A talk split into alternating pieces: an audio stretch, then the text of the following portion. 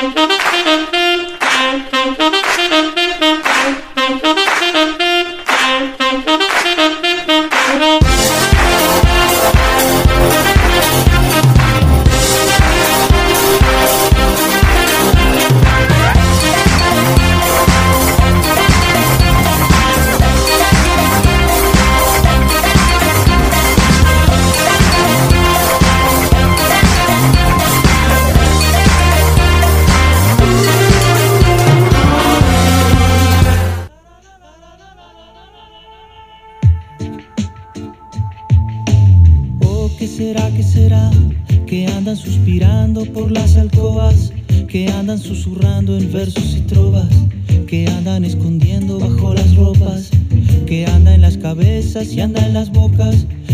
trascendiendo.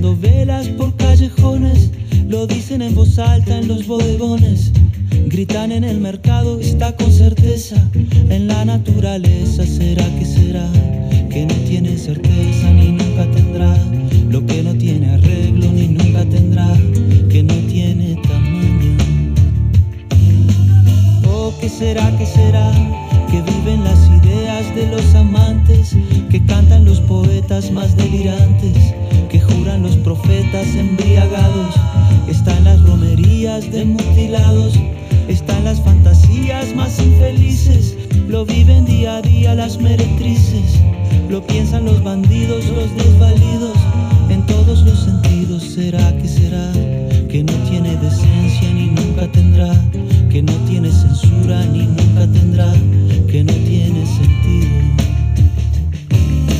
Oh, ¿qué será, qué será? Que todos los avisos no van a evitar, porque todas las risas van a desafiar y todas las campanas van a repicar, porque todos los himnos van a consagrar, porque todos los niños se habrán de zafar y todos los vecinos se irán a encontrar y el mismo Padre eterno que nunca falla al ver aquel lo bendecirá, que no tiene gobierno ni nunca tendrá.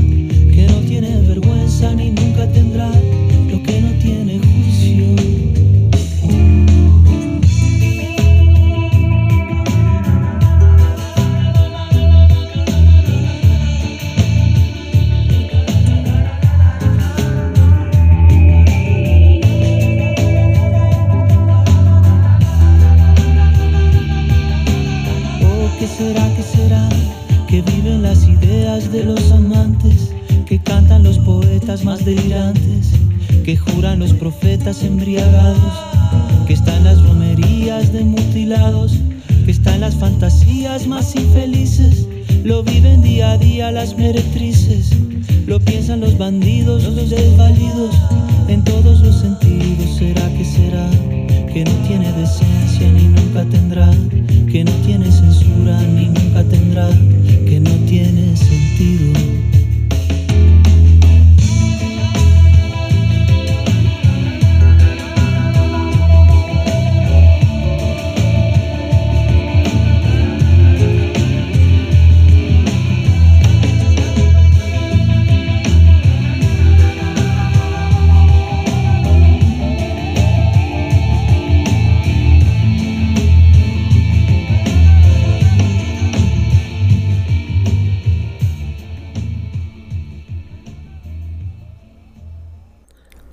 Viernes 18 de marzo de 2022 estamos arrancando nuestra sexta temporada aquí en Paideia MX en su versión radio.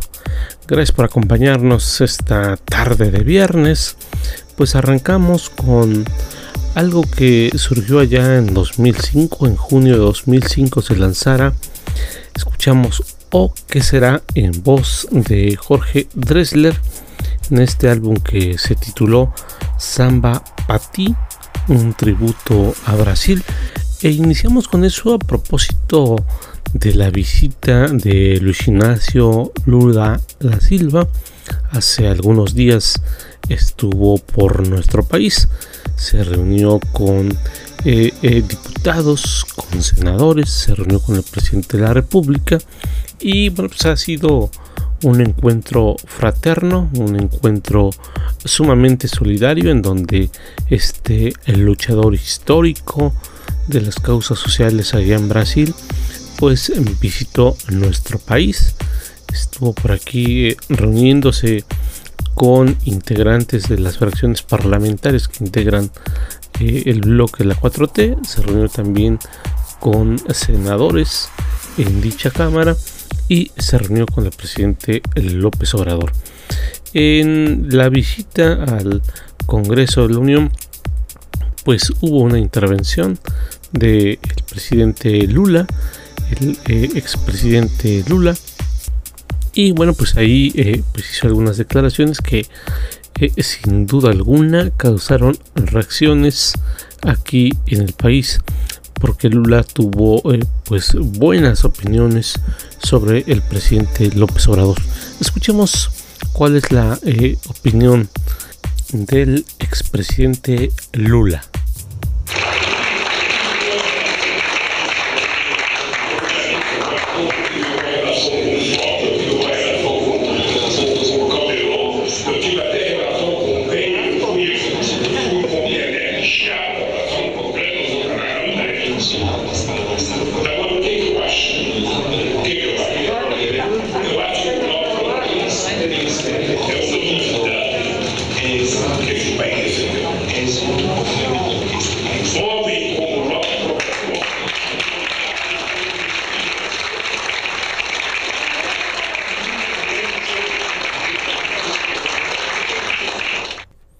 Bueno, lo que destaca el presidente Lula es que eh, ha tenido una buena relación con México, incluso con Fox, con Calderón.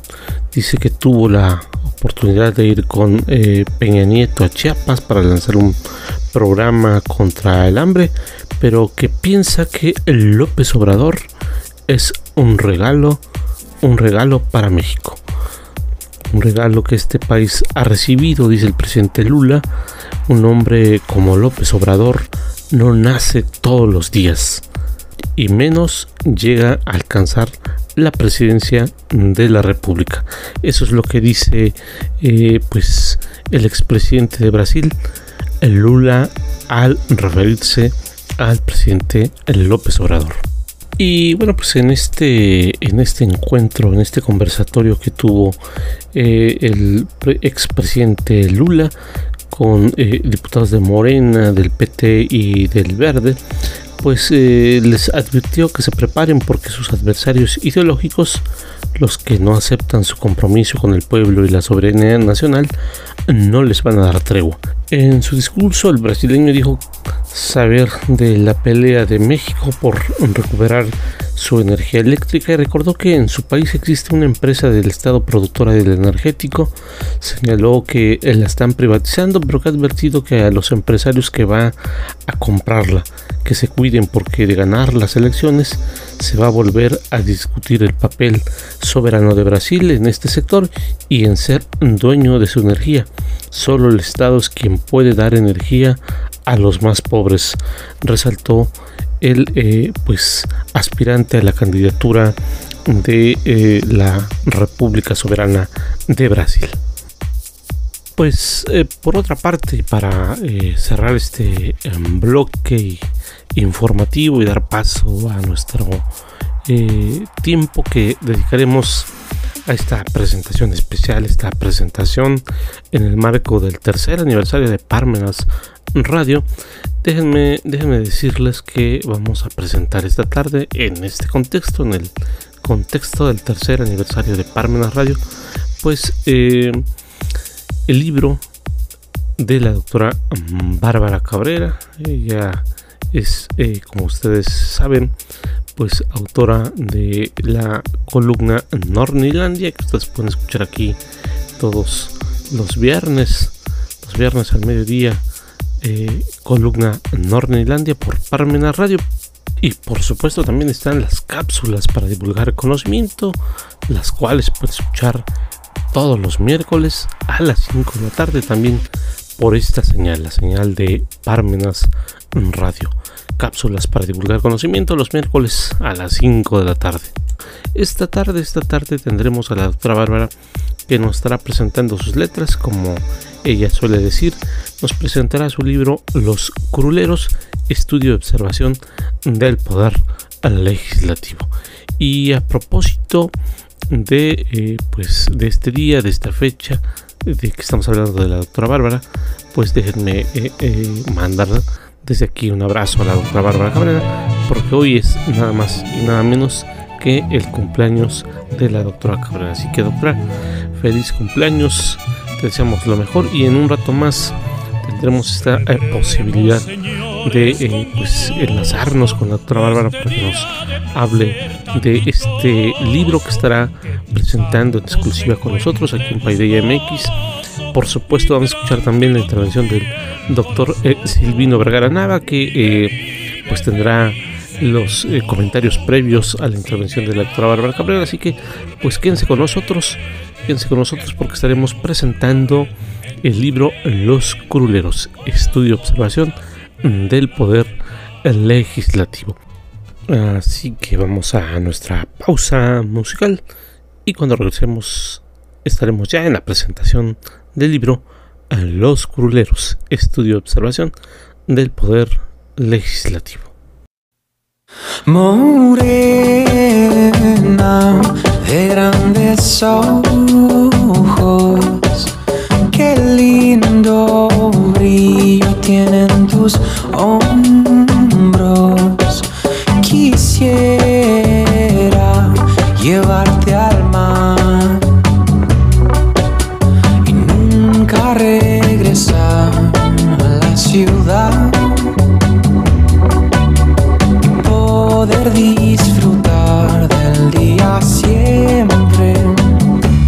echados al sol sin tu bañador oh, echados al sol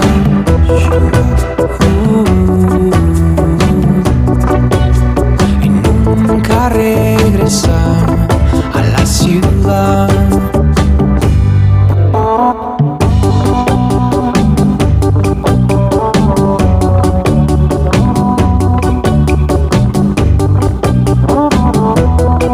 Qué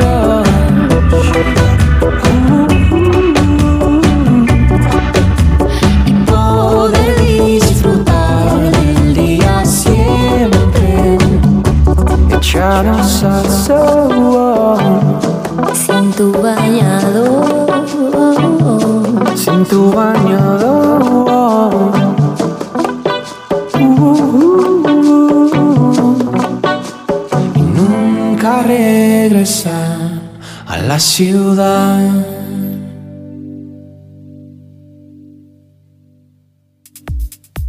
Pues ya saben, eso fue Caloncho frente a Mon Laferte con la canción Palmar.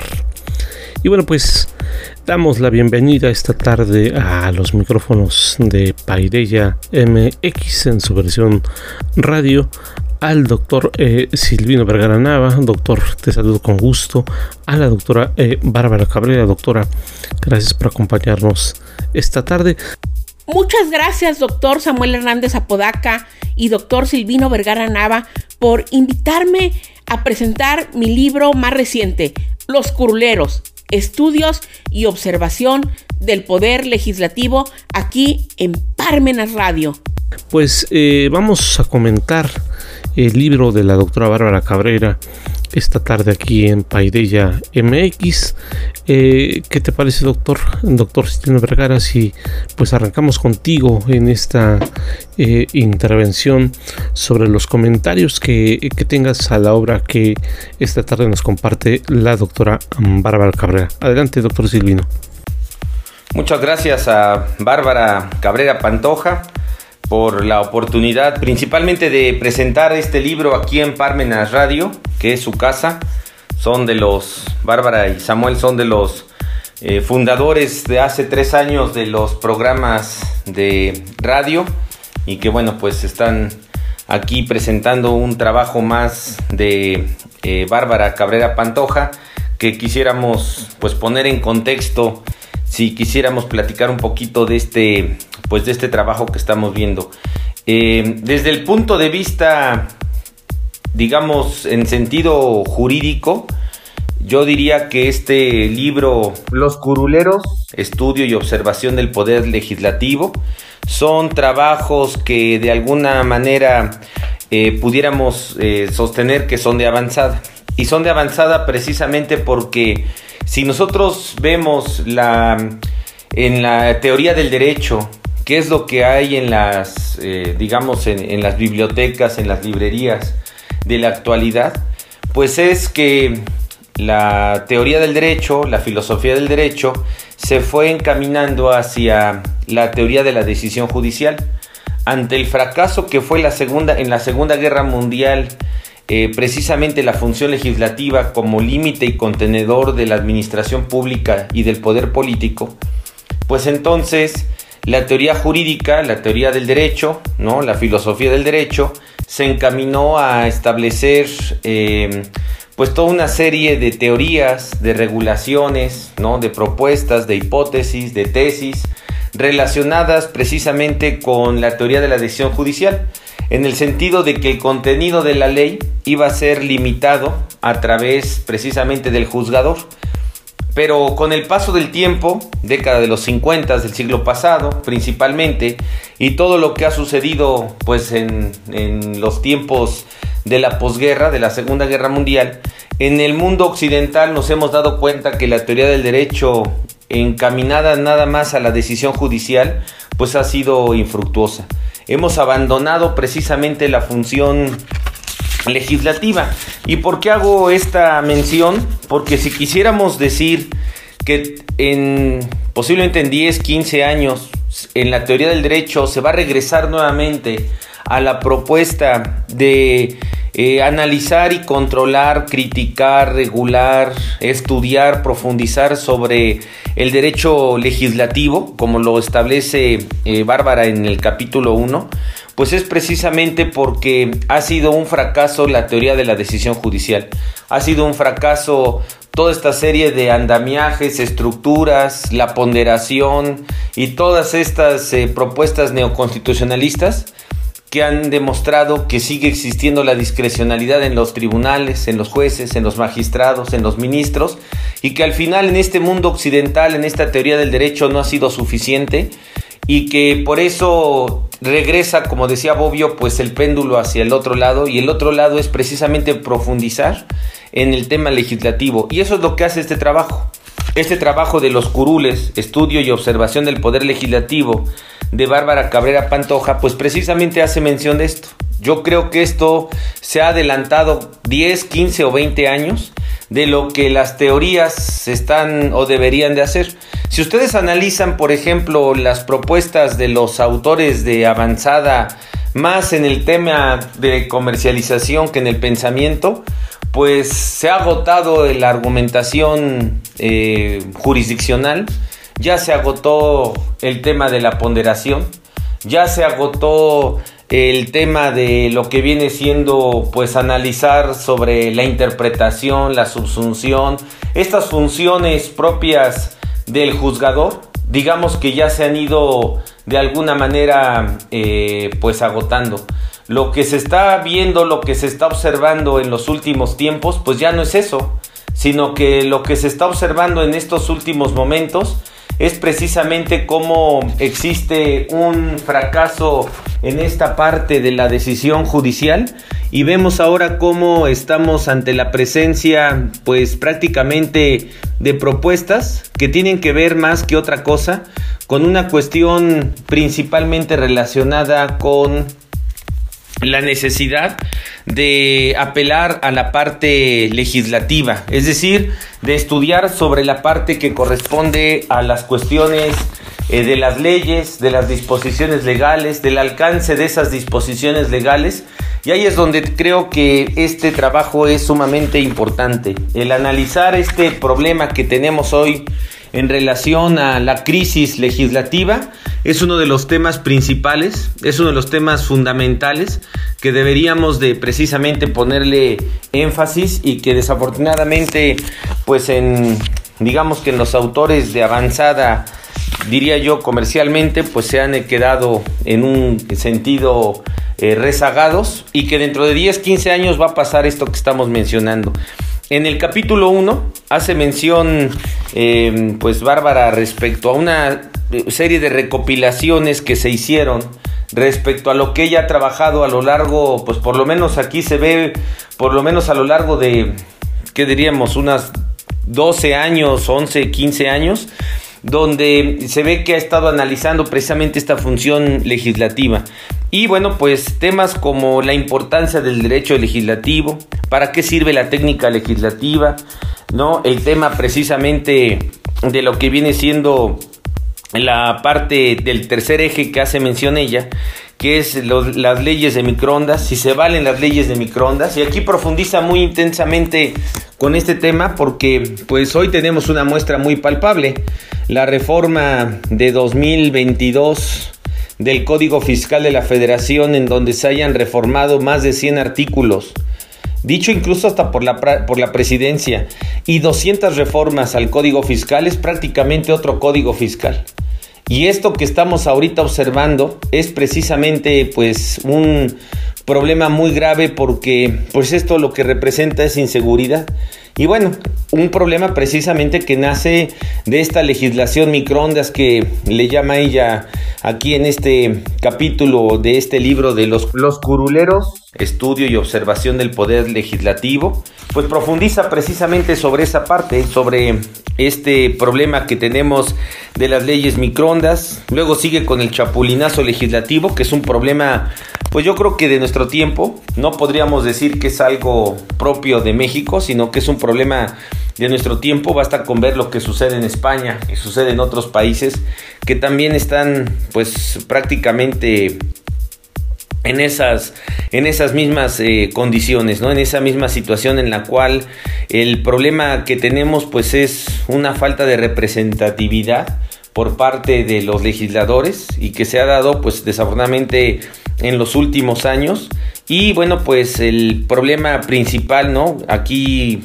eh, muchas de las disposiciones que existen tienen que ver precisamente con la falta de pues de técnica legislativa y más que nada de una de un sentido digamos de, de, políticas públicas que se tienen que implementar en las leyes no la ausencia de esas políticas públicas diríamos no en el séptimo eje que así le llama ella a los 10 eh, ejes que tienen este que tiene este trabajo hace mención por ejemplo una parte donde se hace dice las leyes no valen nada y es precisamente el problema pues del de la falta de valor de las leyes, de la falta de, de, cumplimiento de las, de las mismas, que ese es otro de los grandes inconvenientes que tenemos aquí en estas, pues en este problema que, que, que estamos hoy, hoy, hoy viendo, ¿no? Y bueno, decíamos al principio de que este trabajo es de avanzada porque desafortunadamente se ha dado énfasis en la teoría del derecho, se ha dado énfasis a lo que viene siendo prácticamente la decisión judicial y se ha dejado dentro de la teoría del derecho, ustedes saben que se divide en teoría de las fuentes, en teoría de la norma jurídica, en teoría de la decisión judicial, ¿no? Eh, teoría del ordenamiento jurídico. Bueno, pues dentro de estas eh, teorías, pues se ha dejado afuera precisamente este derecho legislativo, esta teoría de la norma jurídica, esta teoría de las fuentes del derecho. Y aquí hay una parte muy interesante en, la, en el sexto capítulo, donde hace mención precisamente de la crisis que vive el derecho legislado, el derecho, el, digamos, el, legislador por su parte, ¿no? Cuando habla de la devaluación de legislativa, ¿no? Y se hace la pregunta de si existe la devaluación legislativa y precisamente, pues eso es lo que hoy estamos viviendo día a día, ¿no? Un problema de legislación legislativa, que no es algo que, eh, si bien todos estos eh, trabajos se ordenaron y se recopilaron perfectamente para este trabajo de los curules, estudios y observación del Poder Legislativo, que está a la venta aquí en Paideya MX y aquí en la página de Parmenas lo tendremos a partir de la próxima semana. El tema principal en este punto es pues que es una crisis que se ha presentado no en este gobierno, sino una crisis de representatividad, un problema de democracia que precisamente ella hace mención en este, en este trabajo y esto pues provoca esa devaluación que tenemos de las leyes, ¿no? De la devaluación legislativa, de la falta de credibilidad del poder legislativo y bueno, todo esto se va sumando precisamente a esta pues eh, pérdida de legitimidad de nuestras propias instituciones, empezando por el Poder Legislativo. Pero a lo que yo hago énfasis es que este trabajo es muy valioso porque resulta que hay pocos trabajos actualmente, si ustedes se asoman en una librería, hay pocos trabajos actualmente que hablen de la función legislativa. La función legislativa la hemos ya, después de la Segunda Guerra Mundial, a nivel, digamos, de la doctrina, de la teoría del derecho, pues la hemos dejado en segundo término precisamente porque ya la vemos como causa perdida. Y resulta que por eso pues se le ha dado tanto énfasis a la teoría de la decisión judicial. Los autores ya no hablan de que si la ley está mal, se sobreentiende que está mal, se sobreentiende que los legisladores legislan eh, como lo dice aquí este, este cuarto punto del, del, libro, esta cuarta, este cuarto capítulo ¿no? este, de, del libro de los curules, estudios y observación del poder legislativo, pero a lo que voy y lo que se me hace muy interesante en esta, en esta parte es que precisamente como ya es una causa perdida, pues nadie le da énfasis a esta parte. Y tanto Bárbara en este libro como en su momento ya tendremos la oportunidad de platicar las investigaciones del el doctor Samuel Hernández, pues en ambos casos vemos cómo le están dando énfasis a algo que pareciera que pues es causa perdida para la doctrina jurídica, es causa perdida para la doctrina jurídica el hecho de que pues no se tengan los alcances suficientes en este tipo, desafortunadamente en este tipo de, de, eh, investigaciones jurídicas. Y bueno, pues ahí está este tema que si también lo vemos desde la teoría del derecho y si nos preguntamos, bueno, Bárbara Cabrera Pantoja, con este trabajo, eh, ¿qué podríamos decir de qué posición eh, filosófica pudiera tener? ¿Tendrá una posición positivista? Pues desde luego que no. No está analizando, digamos, las disposiciones legales y luego intenta comprobarlas a través del derecho legislado. Eh, ¿Es jus naturalista? Pues tampoco es jus naturalista, ¿no? Reconoce que las leyes positivas están mal, pero tampoco está hablando de cuestiones en las cuales te tenga que estar dando énfasis a una justificación externa del derecho. Por lo tanto, no es tampoco naturalista, no es neoconstitucionalista, por lo que hemos platicado de que la crisis del neoconstitucionalismo, ¿no? que para algunos es así como que la, nueva invención, lo cual esto ya viene desde la década de los 50 en Europa, pues resulta que está en crisis precisamente porque se enfocó únicamente a la teoría de la decisión judicial y con muchos, con muchos problemas eh, en cuanto a su objetividad, ¿no? En cuanto a su objetividad, por eso parte del fracaso que tenemos hoy en la corte, en los ministros, el fracaso que tenemos en los juzgados, el fracaso que tenemos por todas lados, pues resulta que tiene que ver precisamente con esta teoría de la decisión judicial.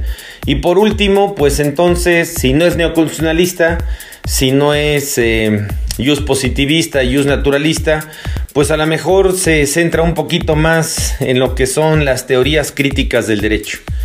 Eh, estas teorías críticas del derecho que son objetadas, pues yo creo que Bárbara eh, Leonor Cabrera Pantoja es una muestra este libro y esta autora, sus investigaciones que no son nada más esta, pues es una muestra palpable de que existe una teoría crítica del derecho, una teoría crítica del derecho que desde el mundo eh, occidental central no se ha valorado, al contrario, se ha siempre eh, menospreciado, ¿no? Esa es la palabra, se ha menospreciado.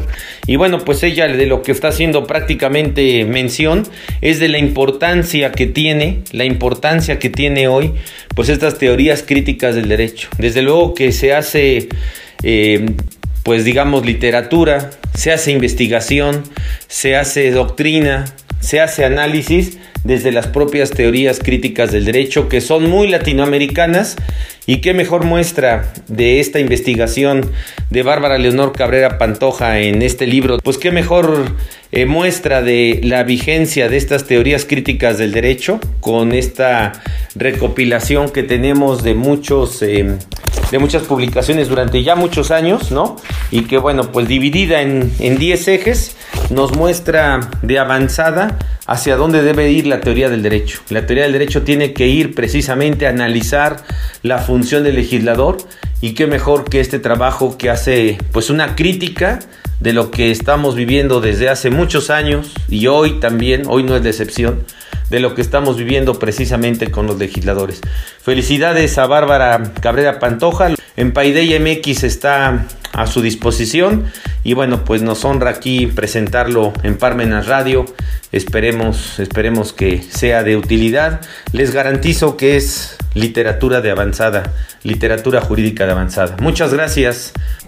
Gracias, eh, doctor Silino Vergara, por, por esta intervención. Eh, sin duda alguna, tus comentarios son sumamente valiosos a partir de esta intervención que planteas en el contexto efectivamente de lo que hoy en esta tarde estamos presentando, que es el libro Los Curuleros, estudio observación del Poder Legislativo bajo el sello de Paideia MX y de la autoría de la doctora Bárbara Cabrera. Bueno, pues permítanme eh, pues hacer un comentario previo a la intervención de la doctora Bárbara Cabrera, porque, bueno, eh, pues en la eh, edición, la producción de este texto, en estos manuscritos, pues tuve la, la oportunidad de, tener en mis manos este borrador del libro que hoy estamos presentando. Y créanme lo que mm, cuando me enteré de este texto, de esta eh, eh, joya eh, este, jurídica que nos está presentando la, la doctora, pues uno va descubriendo el interés, la profundidad, el conocimiento, la experiencia y el grado de aportación que la doctora Bárbara Cabrera hace con esta obra Los Coruleros. Sin duda alguna, eh, pues el libro que hoy estamos comentando es eh, pues una aportación intelectual importante. Eh, la doctora hace esta aportación conceptual de los coruleros que bueno puede como ella bien dice, eh, tomarse en un sentido amplio eh, en otro contexto, pero bueno, pues esta referencia a la curul, esta referencia al espacio en donde pues los legisladores eh, reposan, es sin duda alguna un texto que pues tendrá que ser un referente obligado para saber la forma en cómo funciona, en cómo opera, en cómo trabaja esta maquinaria que nosotros conocemos como legisladores, ¿no?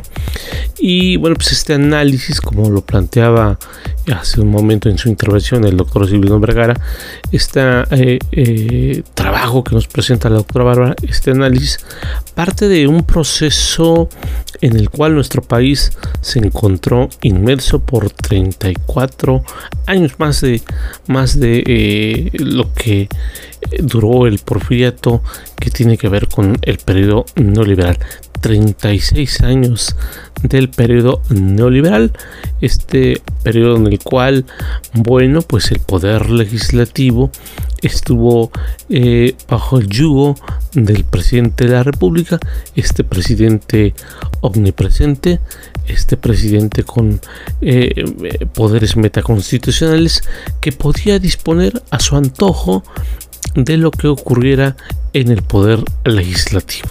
Entonces, eh, todavía sigue muy presente en la mente de ciertas generaciones el cómo pues los diputados se iban a dormir a su curul el cómo los diputados levantaban la mano sin saber a favor o en contra de qué votaban, de cómo los diputados se burlaban de los ciudadanos con aquella famosa, ustedes lo recordarán, la famosa roque señal. Entonces, a de situaciones como las que estamos describiendo son momentos que inspiran a la doctora Bárbara Cabrera, por supuesto, a eh, pues plasmar estas letras y presentarnos este libro, Los Curuleros, estudio y observación del poder legislativo que hoy, que hoy estamos comentando. Es sin duda alguna una obra que vale la pena tener en la biblioteca subrayar, comentar, recomendar, analizar y llevarla no solo pues a estos espacios públicos sino también al aula. Esto es algo que tiene que conocerse, debatirse, es herramienta indispensable para poder conocer eh, más allá de estas eh, concepciones a veces eh, teóricas que podemos tener del, del, poder legislativo. Lo que la doctora nos presenta es, para decirlo en términos muy terrenales, oro molido. Es decir, nos está presentando la doctora Bárbara Cabrera, pues a partir de su experiencia, lo que ella encuentra, lo que ella observa, y nos lo disecciona, nos lo presenta, digámoslo, en esta expresión de prima fase, este comportamiento de los curuleros.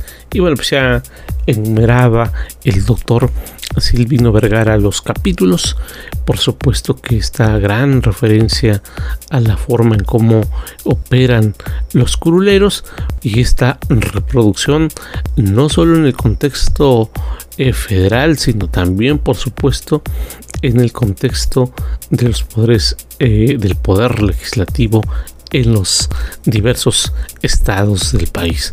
Y si me lo permiten, pues también podremos encontrar curuleros en algunas otras partes de América Latina, de nuestro continente, y por qué no decirlo, los curuleros en cualquier parte del mundo. Entonces, pues eh, vamos a abrir paso a esta intervención que esta tarde eh, pues vamos a escuchar de viva voz de la autora de Los Cruleros, estudio y observación del Poder Legislativo, en voz de la doctora Bárbara Cabrera.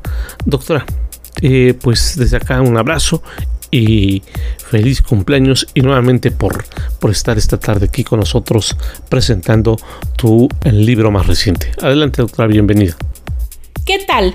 Les saluda la doctora Bárbara Cabrera a quien tal vez recuerden de libros como Investigócrata, El poder de la investigación.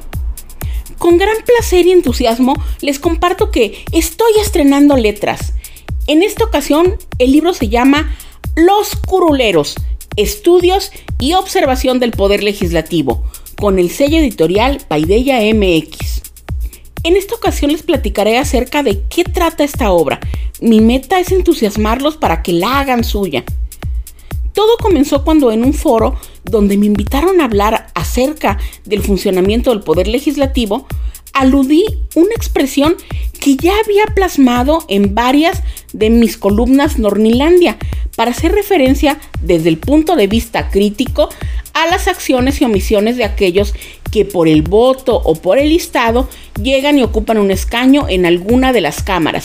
Así es, me refiero a la expresión los curuleros término que causó efervescencia entre los asistentes debido a que depende de cómo se ha percibido y escuchado, causa risas hasta sacar lágrimas o es tomado con la debida seriedad para analizar cómo es visto el trabajo cameral llevado a cabo por estos representantes populares, que no están exentos del descrédito ganado a pulso o derivado del fenómeno de desafección sociopolítica.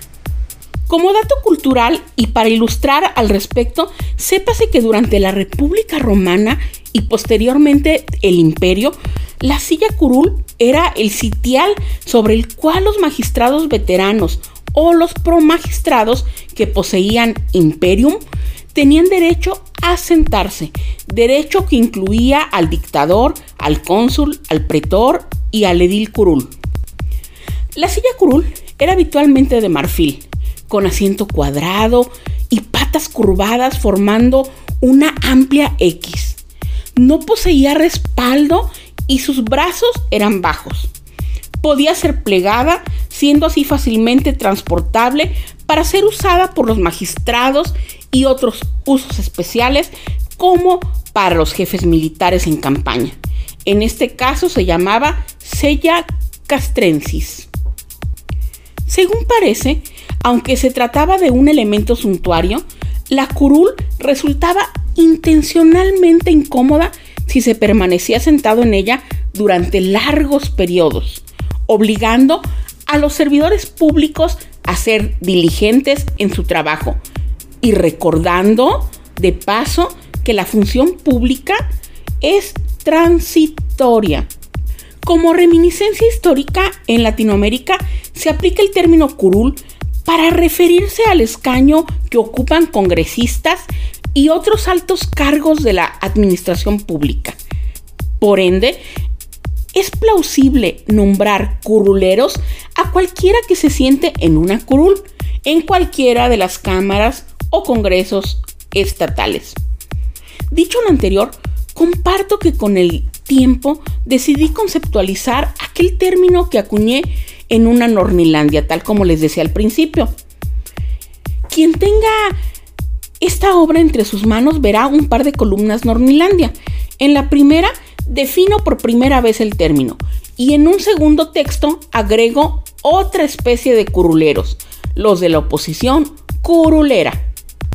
Tal es mi gusto y observación hacia el poder legislativo hasta tal punto que constituye uno de los tópicos estelares en mi agenda temática de interés, así como formar parte de mis líneas de investigación, generación y aplicación del conocimiento. Por lo tanto, atendí la sugerencia de escribir un libro donde hablara precisamente del poder legislativo y todo lo que ello implica. Sin dudarlo, aquel vocablo me inspiró a dar título a esta obra, y lo acompañé del subtítulo Estudios y observación del Poder Legislativo. De tal manera que logré unir ambos aspectos, la parte formal plasmada en artículos de investigación y de divulgación del conocimiento, así como mi papel de columnista y crítica al poder neoliberal. Aquí encontré la manera en que ambos se encontraran en el justo medio. De ahí surge Los Curuleros, estudios y observación del poder legislativo. En esta tesitura, este se trata de un libro actualizado a los tiempos que nos está tocando vivir. Realidad que no es exclusiva de México, la cual se extiende a América Latina y algunas otras partes del mundo, ya que el papel del legislativo, más no el único, es el de expedir leyes que constituyen las reglas del juego democrático, donde de una u otra manera todos participamos o estamos inmiscuidos. Todo es cuestión de cantidades. Para dar forma a este proyecto, todo comenzó con la selección de textos que he escrito acerca de este poder público y por supuesto de sus protagonistas, los legisladores.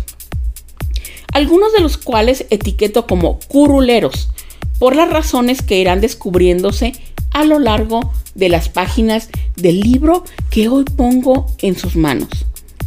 Posterior a ello, me di a la tarea de revisarlos para actualizarlos, actividad que correspondió tanto a los artículos como a las columnas, además de incorporar algunos otros. Debo decir que algunos de ellos en alguna parte se dejaron tal cual fueron publicados, para situar el momento coyuntural en que fueron escritos. Asimismo, apuntar que al finalizar cada aportación se registra la fecha de publicación original para que el lector no pierda el contexto.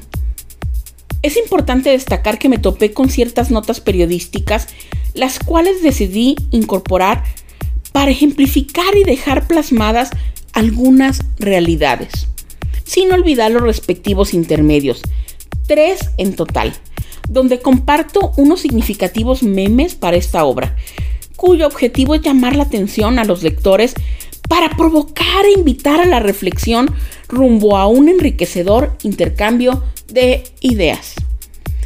Es ineludible distinguir y enfatizar que las columnas fueron escritas durante el periodo neoliberal, el cual en México padecimos por 36 años. Actualmente, a partir del 1 de diciembre de 2018, estamos ante un nuevo régimen llamado Cuarta Transformación de la Vida Pública, liderado por el presidente Andrés Manuel López Obrador. Pues bien, llegó la etapa de armonizarlos para situar cada temática en torno a un artículo y así presentar este libro llamado Los curuleros, estudios y observación del Poder Legislativo. La forma en la cual expongo los textos es la siguiente. Los números 1 al 10 se refieren a artículos, mientras que cada uno de ellos se acompaña de diversas columnas o notas periodísticas, las cuales son enlistadas con su respectivo número fraccionado, por ejemplo 1.1, 1.2 y así sucesivamente. De esta manera, lo que los lectores encontrarán en este libro son temas centrales acerca de cómo se hacen las leyes, una exploración de las fases del proceso de la dictaminación legislativa. Continúo con lo concerniente al obstruccionismo legislativo para dar paso a la divulgación del trabajo legislativo en la era digital. Conviene enfatizar la inclusión de un eje central dedicado a analizar los desafíos de los parlamentos en época de pandemia derivado del virus SARS-CoV-2, conocido como COVID-19. Inmediatamente le sigue lo relativo a la fatiga parlamentaria, que por cierto es el tema del cual se desprenden más textos, un total de 12. ¿Ustedes creen que sea alguna casualidad? Para continuar con la muy necesaria y olvidada desregulación legislativa, y también voy a poner sobre la mesa de debate la observación a la reelección legislativa inmediata. Un tópico que de nueva cuenta se está sometiendo a un debate constituyendo un tema de actualidad y coyuntura que es preciso no perder de vista. Continúo con la evaluación legislativa vista como un desafío al poder público y oxígeno para la democracia para finalizar con apuntes acerca de los avances y nuevos desafíos del poder legislativo. Sepan ustedes que en compañía de los temas que les acabo de mencionar, los cuales considero como los tópicos centrales, están situados determinados tópicos orientados para sacar chispa a la observación que todo ciudadano deben o deberían tener hacia quienes integran los congresos, como por ejemplo tenemos textos como Circo Legislativo, El Diablo está en los detalles, Cronómetro Legislativo, si las leyes hablaran, leyes de microondas, ¿se vale? Además de Chapulinazo Legislativo, honorable porra de la Unión, quiero mi curul, pásele a la subasta del reloj legislativo, otro más que se llama Cuando despertamos, el Mantagay seguía ahí.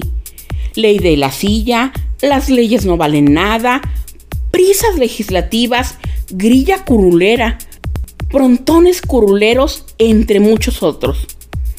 No ser spoiler, lo que deseo es dejar aquí la provocación para que se sumerjan en cada temática abordada, cuya pretensión es llamar la atención acerca de dos situaciones bien diferenciadas. Primero, la trascendencia que el legislativo tiene en el andamiaje institucional, así como en la vida pública. Y segundo, los enormes desafíos que tiene ante sí este poder público, los cuales no son menores y se van acumulando debido, además de la pandemia que ha desatado una crisis sanitaria en todo el mundo, que estamos en una época donde la ciudadanía está más interesada en participar, a la vez que estamos interconectados a partir del uso intensivo de poderosas herramientas tecnológicas que provee Internet, entre las que destacan por su protagonismo las benditas redes sociales, donde tarde o temprano todo se sabe y se da a conocer a través de un tweet o un post. Curruleros de ayer y hoy, más los que se acumulen mañana. No hay duda que abordar a profundidad un análisis acerca del legislativo no es posible agotarlo en un solo libro. Sirve el contenido de este que ahora pongo en sus manos como base para el debate acerca de este poder. Finalmente, como podrá escuchar el lector, este libro no cuenta con un prólogo, ya que decidí asumir completamente la responsabilidad de este libro, de cada página, de cada letra e idea expresada. Sepan los legisladores y curuleros que nosotros, los ciudadanos, los estamos y continuaremos vigilando. Como lo anticipé, dejo aquí la provocación para que adquieran esta obra directamente con la editorial que es Paideya MX, a quien encuentran así en redes sociales o bien envíen un correo a paideyamx.gmail.com y el libro será enviado hasta la comodidad de su casa u oficina. Mis letras son para ustedes, hagan las suyas. Los invito a intercambiar puntos de vista acerca de estos tópicos. Entre letras, con mi café y a un tuit de distancia, me encuentran como arroba guion bajo Bárbara Cabrera. Hasta la próxima y muchas gracias por estar aquí hoy conmigo. Gracias a usted, doctora Bárbara Cabrera, por acompañarnos esta tarde en el arranque de la sexta temporada de Paideya MX en su versión radio. Por supuesto, gracias al doctor Silvino Vergara, que también nos acompaña esta tarde en la presentación de este libro, Los Curuleros estudio y observación del poder legislativo. Pues ya escucharon a la doctora Bárbara Cabrera la forma en la cual ustedes pueden adquirir esta obra. Comuníquense al correo de Paideya, paideyamx.gmail.com o encuentren para aquellos que tienen redes sociales y se les haga más fácil, les parezca más sencillo, Paideya MX en Facebook, Twitter, Instagram, SoundCloud LinkedIn. Allí podrán encontrarnos, podrán interactuar, podrán preguntar por este libro, Los Cruleros, Estudio y Observación del Poder Legislativo. Ustedes podrán allí eh, pues solicitar la información respectiva para poder eh, adquirir esta obra que hoy estamos presentando. Bueno, pues eh, llegamos a la parte final de nuestro programa esta tarde. Les agradezco el que nos hayan acompañado en esta eh, pues arranque de temporada, este programa especial en el cual presentamos el libro más reciente de la doctora Bárbara Cabrera. Y bueno, pues para despedirnos, despedirnos esta tarde, pues eh, vamos a quedarnos con algo que tiene que ver con la forma en cómo es la vida en esto se llama tómbola. ¡Tómbola! La vida es una tómbola, tom, tom, tómbola. La vida es una tómbola, tom, tom, tómbola. De luz y de color, de luz y de color. Y todos en la tómbola, tom, tom, tómbola. Y todos en la tómbola, tom, tom, tómbola. Encuentran un amor. En la tómbola del mundo yo he tenido mucha suerte porque todo mi cariño a tu número jugué yo. Soñaba con tu nombre, esperaba conocerte y la tómbola del mundo me premió con tu querer. La vida es una tómbola, tom, tom, tómbola. La vida es una tómbola, tom, tom, tómbola. De luz y de color, de luz y de color. Y todos en la tómbola, tom, tom, tómbola. Y todos en la tómbola, tom, tom, tómbola. Encuentran un amor. Mm.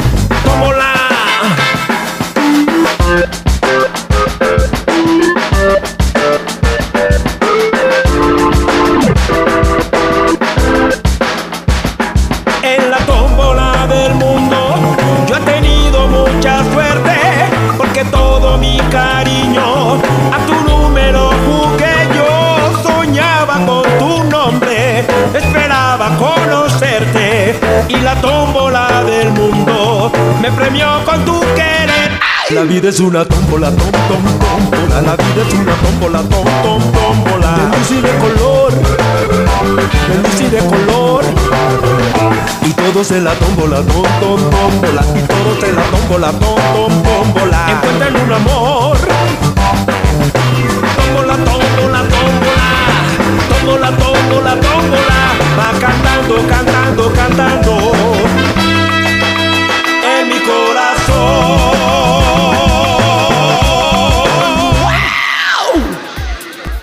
Gracias por acompañarnos. Buenas tardes. Hasta la próxima. Y recuerden, el conocimiento cambia tu mundo.